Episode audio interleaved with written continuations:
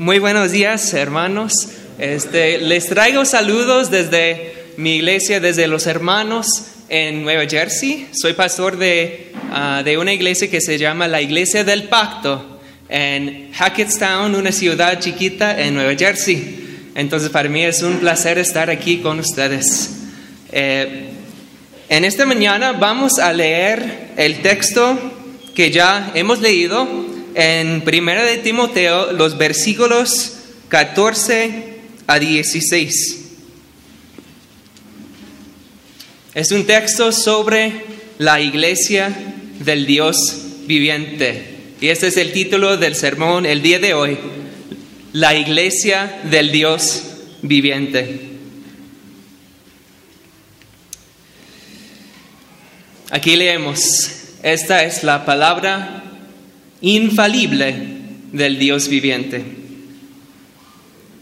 Esto te escribo, aunque tengo la esperanza de ir pronto a verte, para que si tardo sepas cómo debes conducirte en la casa de Dios, que es la iglesia del Dios viviente, columna y baluarte de la verdad, e, e indiscutiblemente grande es el misterio de la piedad. Dios fue manifestado en su carne, justificado en el Espíritu, visto de, de los ángeles, predicado a los gentiles, creído en el mundo, recibido arriba en gloria. Amén. ¿Alguna vez este, has estado de pie frente de un edificio grandísimo. Se dice aquí el, rasgo cielos. Ok, ok. ¿Alguna vez has estado de pie ahí enfrente de un rasgo cielos? Y ahí alzas los ojos y alzas y alzas y alzas y hasta que ni puedes ver hasta la encima de este edificio tan grande. Hay algo sobre un edificio grande que nos impresiona, que nos da asombro. Ayer, ayer tuve la oportunidad de ir al centro de Bogotá y yo vi muchos edificios grandes. Y puedes ver en esta ciudad de Bogotá algo de la historia de este país. Puedes ver la grandeza de la ciudad y hasta la grandeza de este país de Colombia en la arquitectura y los edificios grandes en esta ciudad. Y yo entré allá en la catedral primaria y como me dijo su pastor Andrés, me dijo, todo está hecho para dejarte asombrado. Allá en la sombra de un edificio tan grande te sientes pequeño. Bueno, Pablo escribió esta carta a una iglesia pequeña en una ciudad grande como esta. Y el, el, edificio más grande en esta ciudad de Éfeso era el templo de Artemisa que era una de las siete maravillas del mundo antiguo. Pero aún en la sombra de ese edificio tan grande, Pablo anima a la iglesia pequeña con un mensaje profundo. Dice, aunque te sientas pequeña, aunque te sientes pequeña, Dios está edificando entre ustedes algo muchísimo más grande. Un templo no hecho con manos humanas, un templo no de un ídolo muerto, sino Dios está edificando entre ustedes el templo en que habita el Dios viviente. Así es, este es el mensaje de este texto. En estos tres versículos que vamos a estudiar esta mañana, estos versículos son como el centro, como el corazón de esta carta que Pablo escribió a Timoteo. Y aquí nos enseña el propósito principal por qué Pablo escribió esta carta. Eso es lo que leemos en versículo 14. Esto te escribo, aunque tengo la esperanza de ir a pronto verte, para que si tardo sepas cómo debes conducirte en la casa de Dios. Y todo lo demás que Pablo escribe en esta carta es consecuencia de este propósito principal de enseñar cómo uno debe, debe, conducirse en la casa de Dios. Pero esta mañana no vamos a enfocar en todo lo demás que dice en esta carta. Nos vamos a enfocar en qué dice estos tres versículos. Y estos versículos nos enseñan sobre la naturaleza de la iglesia y también nos enseña la confesión de la iglesia de Cristo. Entonces vamos a ver dos verdades sobre la naturaleza de la iglesia. La primera verdad, la iglesia es la casa del Dios viviente. Y la segunda verdad que vamos a ver es que la iglesia es la columna y el baluarte de la verdad. Y después de esto vamos a ver una cosa más en el versículo 16. Y esto es la confesión verdadera de la iglesia de Cristo. Entonces, la primera cosa que vamos a ver en este pasaje es que la iglesia es la casa del Dios viviente. En decir esto estoy combinando dos frases en versículo 15. Dice, la casa de Dios que es la iglesia del Dios viviente. La escritura aquí nos está enseñando que la casa de Dios es la iglesia del Dios viviente. Y cuando Pablo, cuando Pablo habla de la iglesia aquí como una casa, yo creo que está pensando en los dos sentidos de la palabra casa. Porque en el hebreo la palabra, esta es la palabra bayi. Este se puede traducir en la palabra casa en español, pero también puede tener el sentido de toda la familia que vive en una casa. Entonces podemos hablar de la casa arquitectónica, la casa física, pero también podemos hablar de la casa familiar, la familia. Y yo creo que aquí está diciendo que la, iglesia es una casa en los dos sentidos. En el primer sentido, los miembros de la iglesia somos adoptados en la familia de Dios. Y ya somos una familia nueva en Cristo. Por eso la escritura dice que somos hijos de Dios. Pero también es verdad el segundo sentido la iglesia es como una casa física, es como un edificio. La escritura nos enseña esto en 1 de Pedro, capítulo 2, versículos 4 y 5. Dice, acercándoos a él, la piedra viva, desechada ciertamente por los hombres, mas para Dios escogida y preciosa, vosotros también como piedras vivas, sed edificados como casa espiritual y sacerdocio santo para ofrecer sacrificios espirituales aceptables a Dios por medio de Jesucristo. La iglesia no solamente es la casa que pertenece a Dios, sino que nos enseña que Dios está edificando a una residencia para sí mismo, un templo en que Él habitará por medio de su Espíritu Santo. Por eso leemos en Efesios capítulo 2, versículo, versículo 19. Así que ya no sois extranjeros ni advenedizos, sino conciudadanos de los santos y miembros de la familia de Dios aquí está hablando de la familia, edificados sobre el fundamento de los apóstoles y profetas, siendo la principal piedra del ángulo Jesucristo mismo, en quien todo el edificio bien coordinado va creciendo para ser un templo santo en el Señor, en quien vosotros también sois juntamente edificados. ¿Para qué? para morada de Dios en el Espíritu. La iglesia como casa de Dios está edificando como un templo, no con piedras muertas, sino con piedras vivas, con las piedras vivas que somos nosotros, el pueblo de Dios.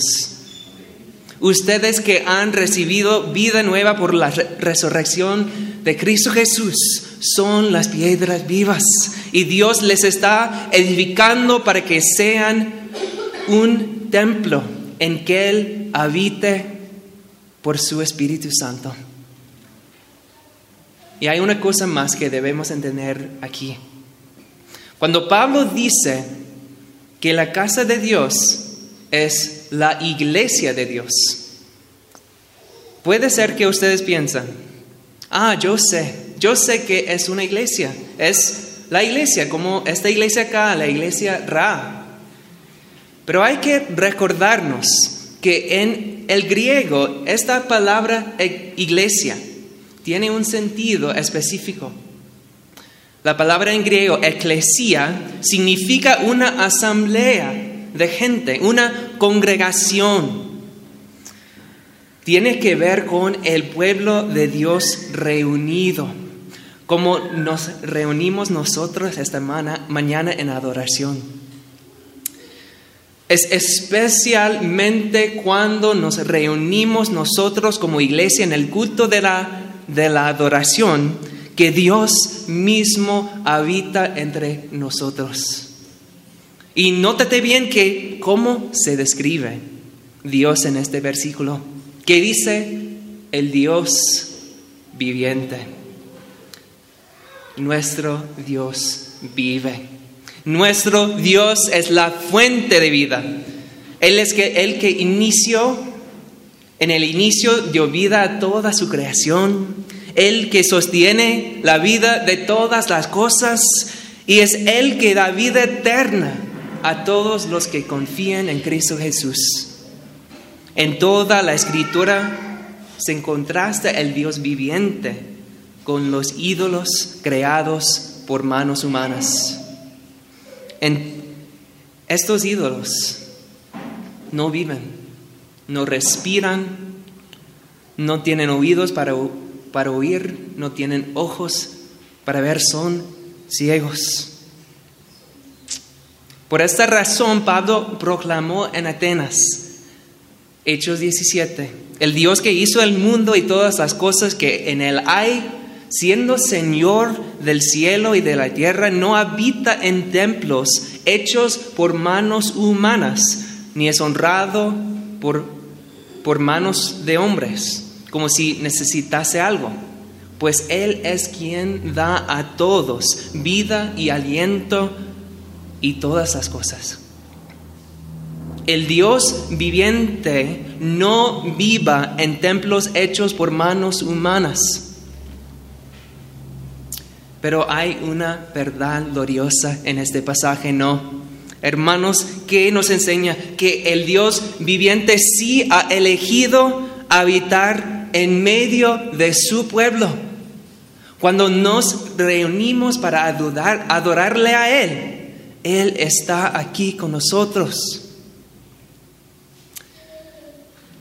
¿Puedes imaginar cómo estas verdades hubieran animado o mejor hubieran, hubieran electrizado esta iglesia tan pequeña en Éfeso.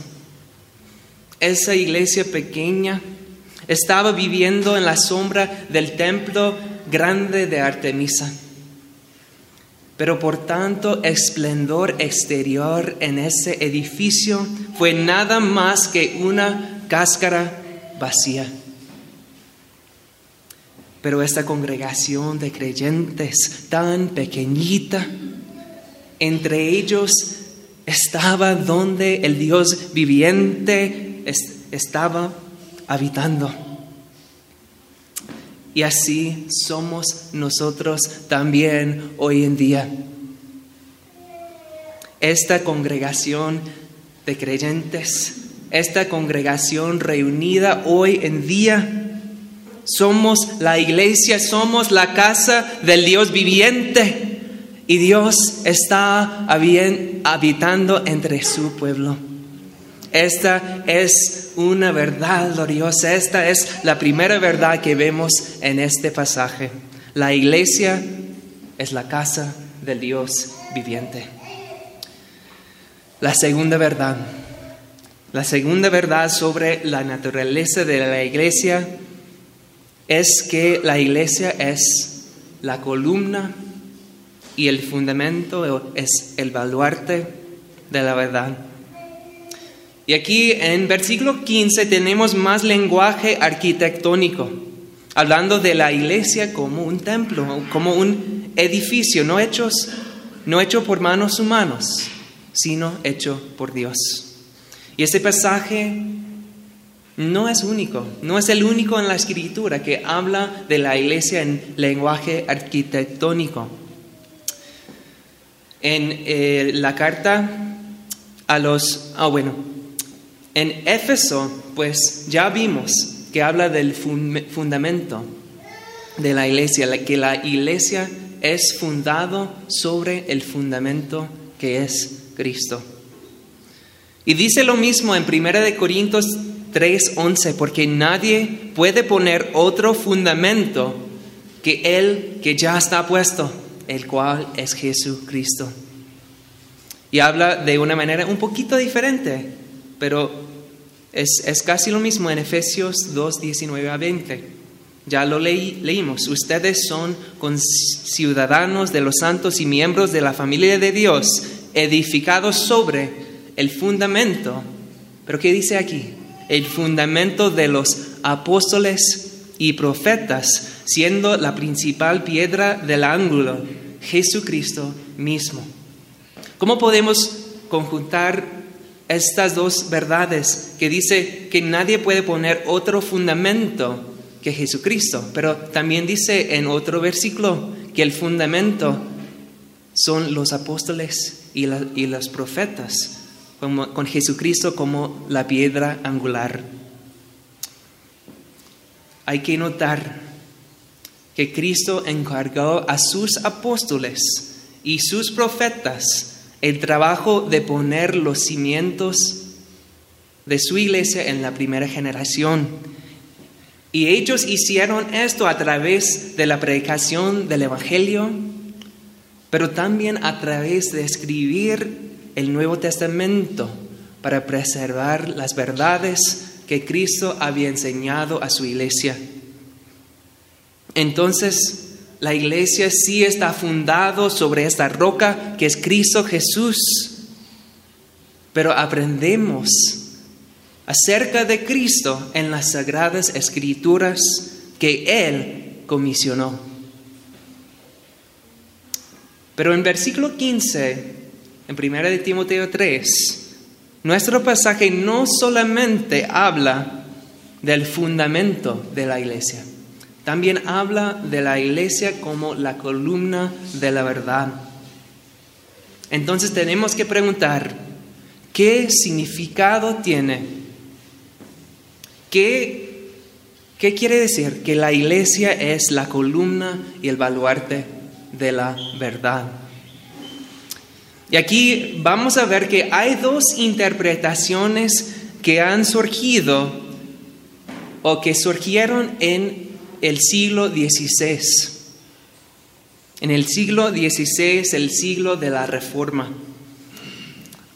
había en ese entonces una interpretación de la Iglesia Católica Romana y otra interpretación de Martín Lutero y los otros reformadores. La Iglesia Católica Romana enseña que esa iglesia ha recibido una dádiva de Dios por la cual puede enseñar sin error. Eso es lo que enseña esa iglesia. Y para la iglesia católica romana hay dos fuentes, dos fuentes de enseñanzas infalibles. La primera fuente, la Sagrada Escritura, pero hay otra, otra fuente, la Sagrada Tradición. Entonces la Iglesia Católica Romana enseña en su catecismo, secciones 890, 891, que hay dos fuentes y que los las dos fuentes son infalibles. Bueno, podemos decir entonces que la doctrina de la Iglesia Católica Romana es que todo lo que la Iglesia levanta, aunque viene de la escritura o si viene de la tradición, todo lo que, lo que la Iglesia levanta es verdad.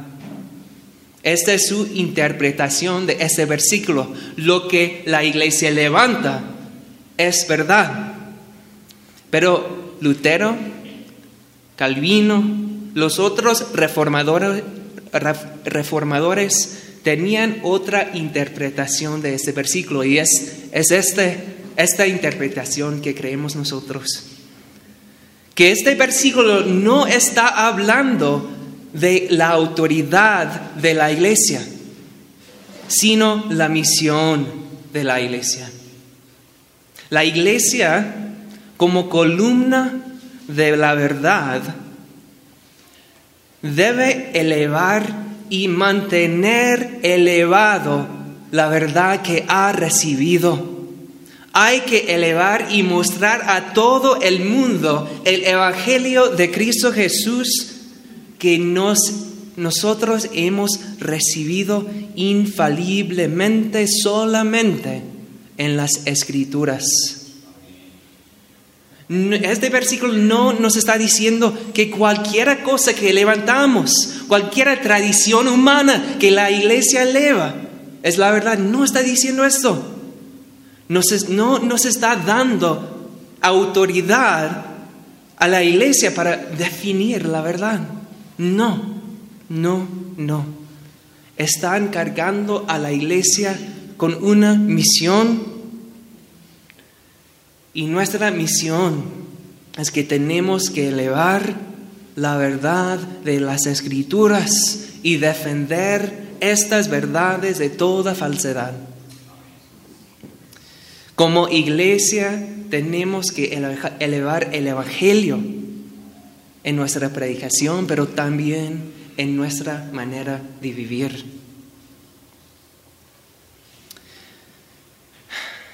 Esto es lo que significa que la iglesia es columna y baluarte de la verdad.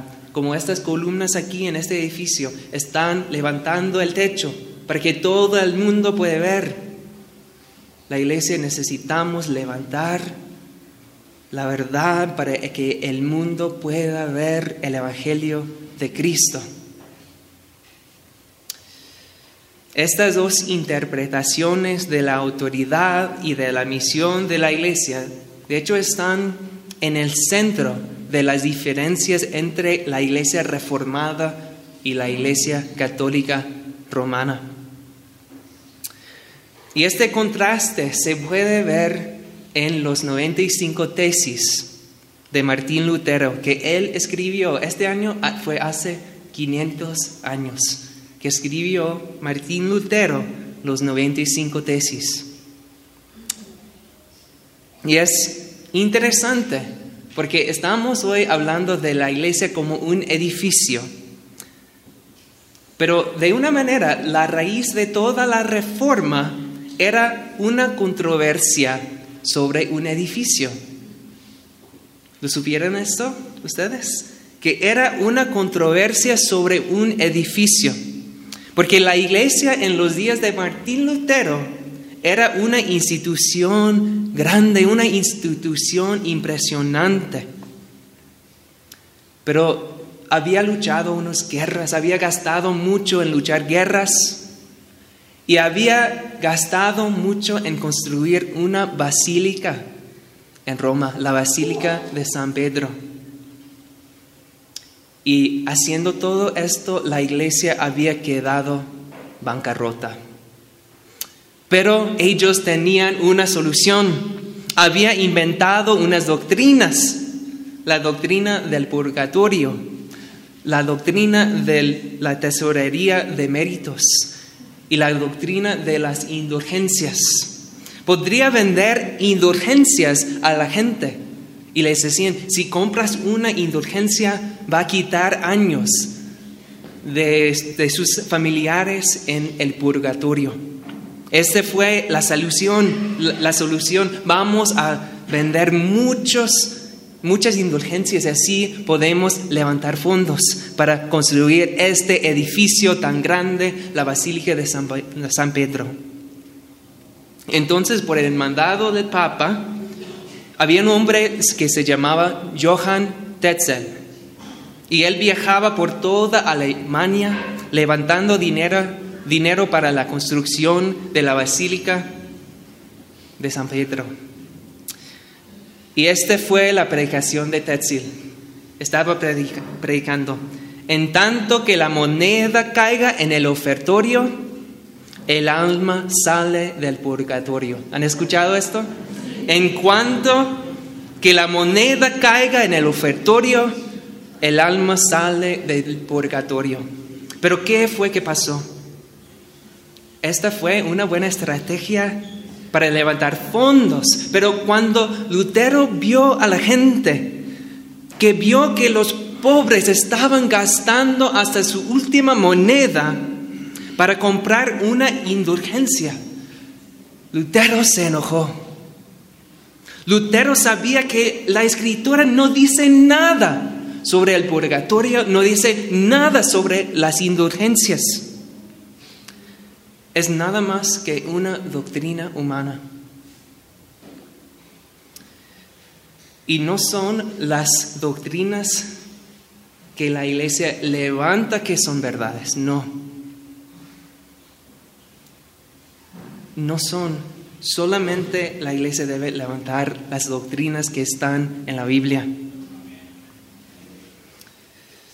La única regla para la fe y para la práctica es lo que enseña las escrituras infalibles que son inspiradas por Dios.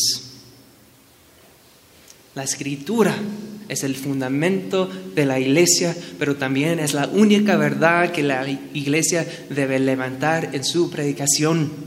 Entonces, ¿qué es la gloria de la iglesia del Dios viviente? No es un edificio grande. Yo nunca he ido, nunca he ido a la Basílica de San Pedro en Roma pero yo he escuchado que es un edificio maravilloso. Pero yo les pregunto, ¿qué fue el costo de edificar tan edificio? Se edificó sobre falsedades, se edificó a través de robar las ovejas de Cristo Jesús. Y por toda la gloria de esta basílica, ¿Qué está elevando sus columnas tan impresionantes? ¿Qué es el mensaje que proclama esta basílica? ¿Está proclamando la gloria de Jesús o la gloria del Papa? Para nosotros no debemos mirar el esplendor exterior de los edificios hechos por manos humanas sino miremos lo que nos enseña aquí en la escritura, el esplendor de la iglesia de Dios, que es el templo de Dios viviente, no hecho con manos humanas, sino por el Espíritu de Dios. La, reforma no se trataba de edificar edificios impresionantes, sino de volver a poner la iglesia sobre su fundamento. Y el único fundamento estable para la iglesia es Cristo que es comunicado en las sagradas escrituras.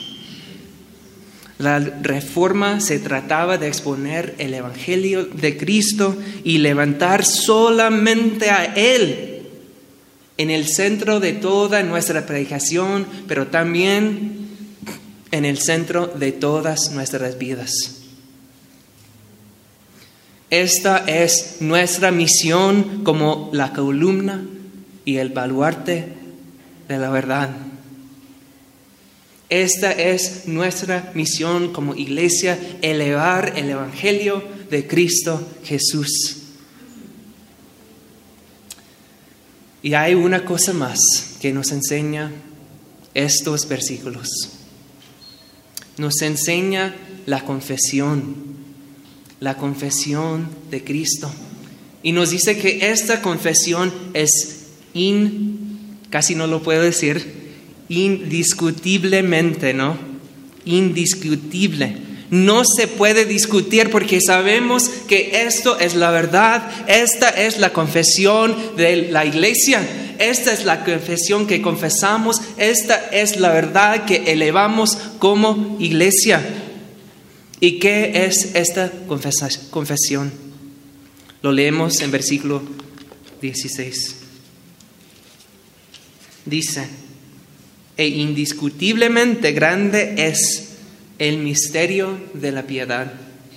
Dios fue manifestado en carne, justificado en el Espíritu, visto de los ángeles, predicado a los gentiles, creído en el mundo, recibido arriba en la gloria. Cuando el Nuevo Testamento habla de un misterio, no es un misterio que ya no entendemos o todavía no entendemos, pero siempre habla de algo que fue cubierto, pero ahora ha sido revelado. El misterio que nos habla aquí no todavía es un misterio para nosotros que conocemos a Cristo, porque está hablando de un misterio revelado que es Cristo Jesús.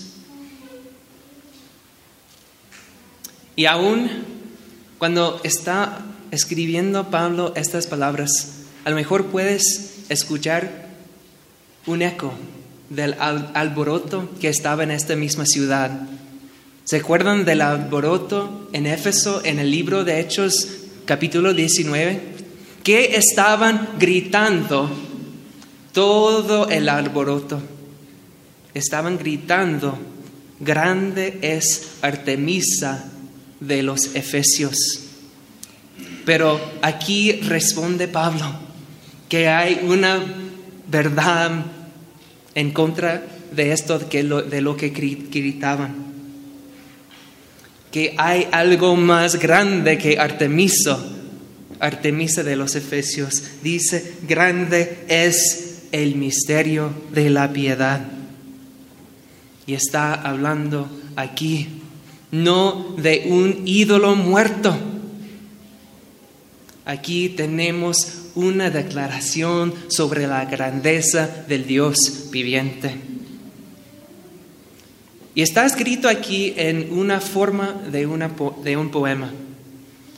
a lo mejor era un himno en, en la iglesia de esos días. De hecho, no sabemos si era poema o himno, si había música o cómo fue, pero vemos que hay seis líneas en esa confesión de la verdad, esta confesión del Evangelio. Y vamos a, ver qué dice en estas seis líneas poéticas. Las primeras dos líneas habla, nos habla de cómo fue revelado Cristo. ¿Cómo fue revelado Cristo? Primero dice que creemos que Cristo es que es Dios, fue manifestado en carne. Esto está hablando de la encarnación del Dios en carne humana. El Dios, el verbo que estaba con Dios, que es Dios, se hizo carne para habitar entre nosotros. Eso es lo que nos enseña el primer capítulo del Evangelio de Juan. Pero este Cristo Jesús, este Cristo Jesús, nos dice en Filipenses 2, el cual siendo en forma de Dios, no estimó el ser igual a Dios como cosa que aferrarse, sino que se despojó a sí mismo, tomando forma de siervo, hecho semejante a los hombres y estando en la condición de hombre se humilló a sí mismo haciéndose obediente hasta la muerte y hasta la muerte en la cruz. Confesamos que Dios se hizo carne en Cristo Jesús y también confesamos que Cristo fue vindicado, que Cristo fue justificado por el Espíritu. Esto quiere decir que Cristo Jesús había declarado que era el Hijo de Dios, que era el Mesías, pero esto fue, ah, fue eh, vindicado, esta verdad fue confirmando cuando Él resucitó de entre los muertos. En su bautismo se abrió los cielos. ¿Y qué dijo su Padre? Este es mi Hijo pero cuando Él se levantó de entre los muertos, que esto fue la confirmación que tenemos de la verdad de esta confesión, que Cristo es el Hijo de Dios. Y esto es lo que dice en Romanos capítulo 1. Dice, nuestro Señor Jesucristo, que era del linaje de David según la carne, pero que fue declarado Hijo de Dios con poder según el Espíritu de la Santidad por la resurrección de entre los muertos. Entonces en su resurrección fue confirmado esta verdad que confesamos que Cristo es el Hijo de Dios. Las dos líneas que siguen nos habla del Cristo que fue ah, testificado. Dice que Cristo fue visto por ángeles. ¿Por qué habla de los ángeles aquí? Vemos en las escrituras que los ángeles vienen a la tierra, se aparecen en la historia de la redención solamente cuando Dios está haciendo algo nuevo. Cuando Dios está obrando su redención, cuando está obrando, obrando salvación, vemos que vienen los ángeles. Había ángeles cuando nació Jesús. Había ángeles con Jesús en el desierto. Había un ángel en el jardín cuando estaba luchando en oración. Y cuando se resucitó, había ángeles proclamando que está resucitado. Y también cuando ascendió al cielo, había ángeles. Aún cuando ahora que está sentado en su trono, a la derecha de Dios, los ángeles le están adorando, le están mirando, porque lo que cumplió Jesús en su obra en la cruz dice que es tan profundo que dice en Primera de Pedro, versículo, uh, versículo 12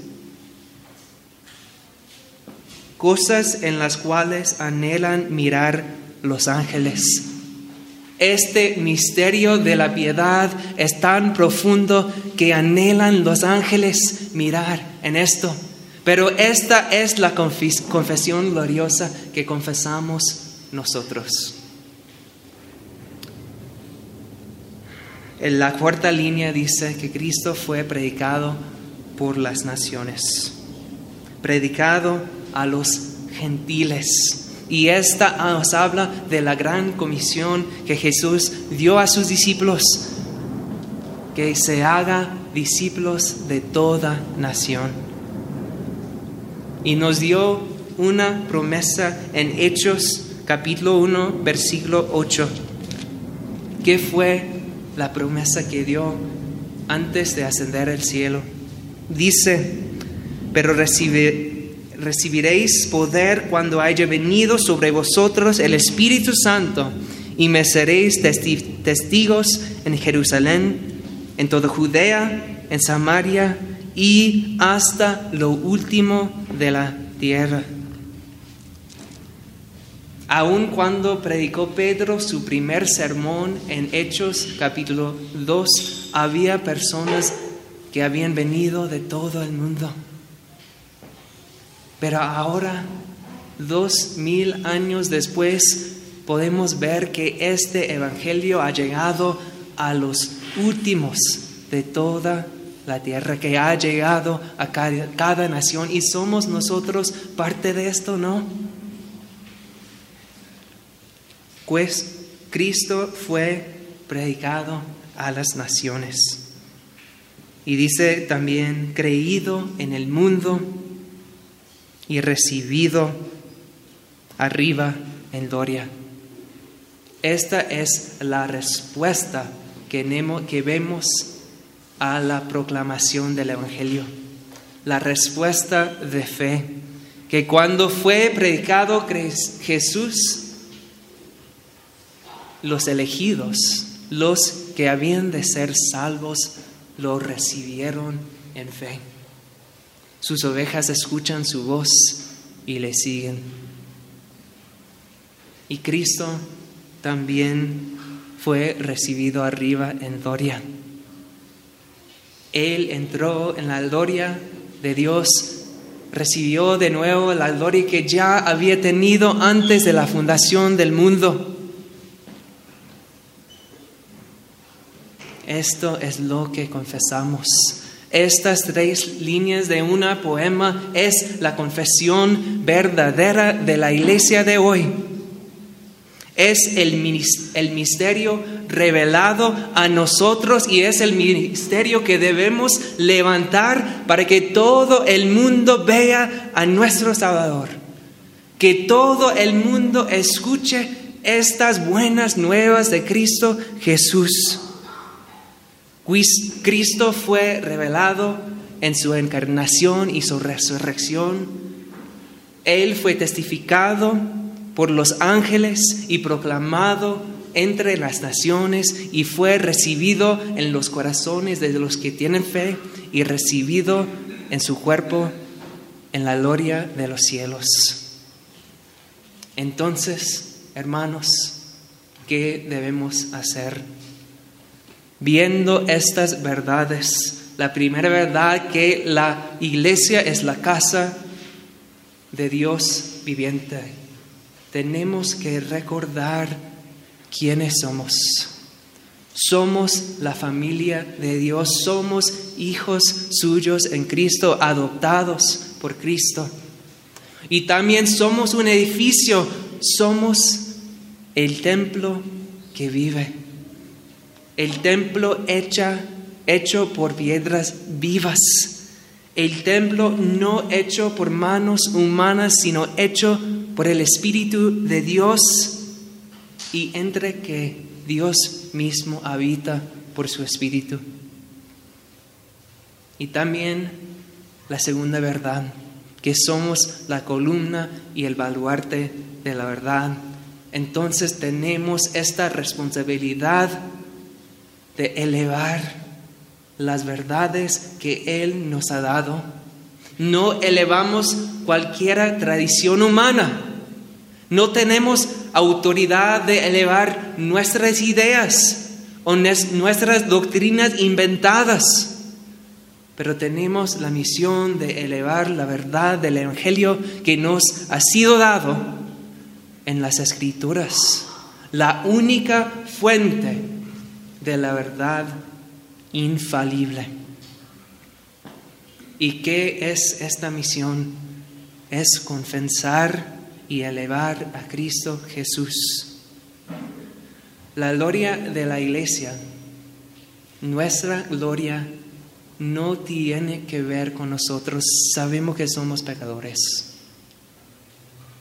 Y menos tiene que ver con los edificios donde nos reunimos. No, nuestra gloria se encuentra en estas verdades gloriosas, que somos iglesia de Cristo Jesús. Le elevamos solamente a Él en nuestra adoración, en nuestra predicación y en nuestras vidas. Él es nuestra gloria. Entonces, elevando a Cristo Jesús, damos toda la gloria a Dios, el Dios viviente que habita entre nosotros, nuestra Dios. A Él sea toda la gloria. Amén. Vamos a orar, hermanos.